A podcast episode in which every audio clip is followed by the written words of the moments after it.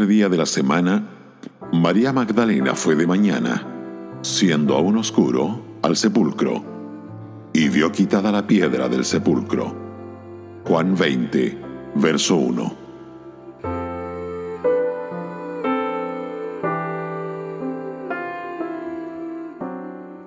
En los primeros diez versos del capítulo 20 de este Evangelio, se nos enseña que quienes aman más a Cristo son aquellos que más beneficios han recibido de Él. La primera persona que de entre los que acudieron al sepulcro de Cristo es María Magdalena.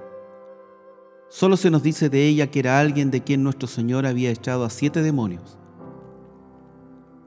Alguien sometido a una forma concreta de posesión por Satanás, y cuya gratitud a nuestro Señor por su liberación no conocía límites.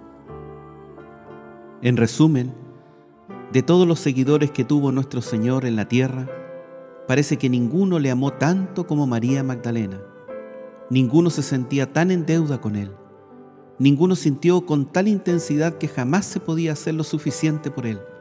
De ahí que el obispo Andrews lo exprese con esta belleza. Fue la última ante su cruz y la primera en su sepulcro. Se quedó el tiempo más prolongado en aquella y fue la primera en estar en esta. Le buscó cuando aún era de noche, antes de tener luz siquiera para encontrarle. En pocas palabras, al haber recibido mucho, amaba mucho y al amar mucho, hizo mucho a fin de demostrar la veracidad de su amor. Ante esto, nos preguntamos, ¿cómo es que hay tantos que profesan ser cristianos y hacen tan poco por el Salvador cuyo nombre ostentan? ¿Cómo es que hay tantos cuya fe y cuya gracia sería inhumano negar y que hacen tan poco, dan tan poco, dicen tan poco y se esfuerzan tan poco para promover la causa de Cristo y glorificarle en el mundo? Estas preguntas solo se pueden responder de una forma. Todo se debe a una escasa conciencia de la deuda con Cristo. Cuando no se siente el pecado en absoluto, no se hace nada. Y cuando el pecado se siente poco, se hace poco.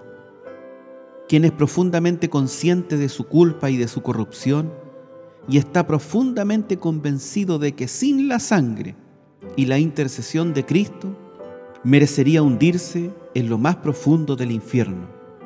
Será quien gaste y se gaste por él y piense que nunca podrá hacer lo suficiente para alabarle.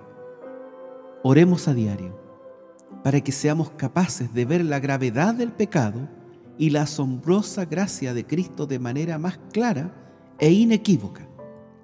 Será entonces, y solo entonces, cuando dejemos de ser templados y perezosos en nuestra obra por Jesús. Será entonces, y solo entonces, cuando entendamos un celo tan ardiente como el de María y comprendamos a lo que se refería Pablo cuando dijo, a los Corintios en su segunda carta, en el capítulo 5, versos 14 y 15. El amor de Cristo nos contriñe. Pensando esto, que si uno murió por todos, luego todos murieron, y por todos murió, para que los que viven ya no vivan para sí, sino para aquel que murió y resucitó por ellos.